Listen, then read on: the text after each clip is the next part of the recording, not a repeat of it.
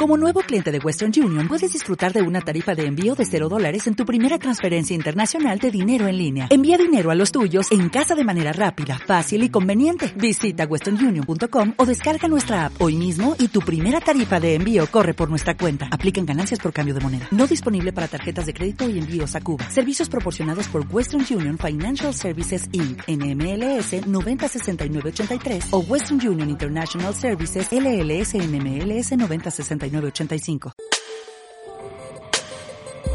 Avecom presenta Conversaciones, un espacio para pensar la comunicación de todos los días. Toma 5. ¿Cómo mantener un clima saludable de trabajo en contextos de transformación organizacional? Por Melissa Müller. Hola, bienvenidos a un nuevo episodio de Conversaciones. Hoy vamos a estar hablando sobre cómo acompañamos a los colaboradores de nuestras organizaciones en momentos de transición y de cambio, de modo de mantener un clima interno saludable. Como ya sabemos, nos encontramos en un paradigma que nos propone como única certeza que vamos a vivir cambiando. Es decir, lo que realmente sabemos del contexto en el que estamos es que nos movemos todo el tiempo sin parar. Eso indudablemente nos pone a todas las compañías del rubro y tamaño que seamos en una situación mínimamente de transición nos empezamos a hacer preguntas sobre la dirección que debe tomar nuestro negocio, si somos o no lo suficientemente digitales, si verdaderamente tenemos al cliente en el centro, cuán ágiles y flexibles es nuestro servicio. En definitiva, todos nos estamos repensando y ejecutando acciones en el área que consideremos que esté nuestra oportunidad de mejora. Ahora bien, ¿y las personas? Sí, las personas que integran nuestras organizaciones son las que hacen posible que ese cambio efectivamente llegue a buen puerto. ¿Cómo hacemos entonces para acompañarlos, para contener sus incertidumbres, para que aprendan a vivir en movimiento y que no cunda el pánico? Le damos algunos consejos para orientarlos en ese camino.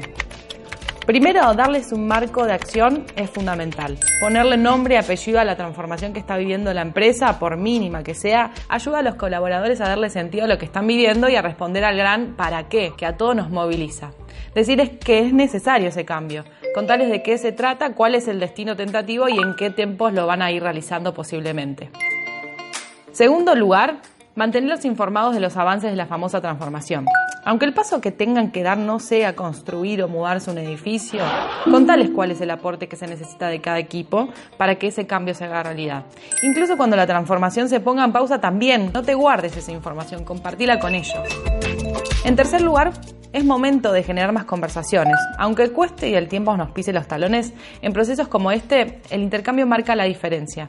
Generar reuniones inter y entre áreas y por supuesto también espacios para que la gente pueda sugerir y preguntar. Y además, para hacer propuestas. Y en último lugar, fundamental, convocar un grupo de aliados para impulsar el cambio.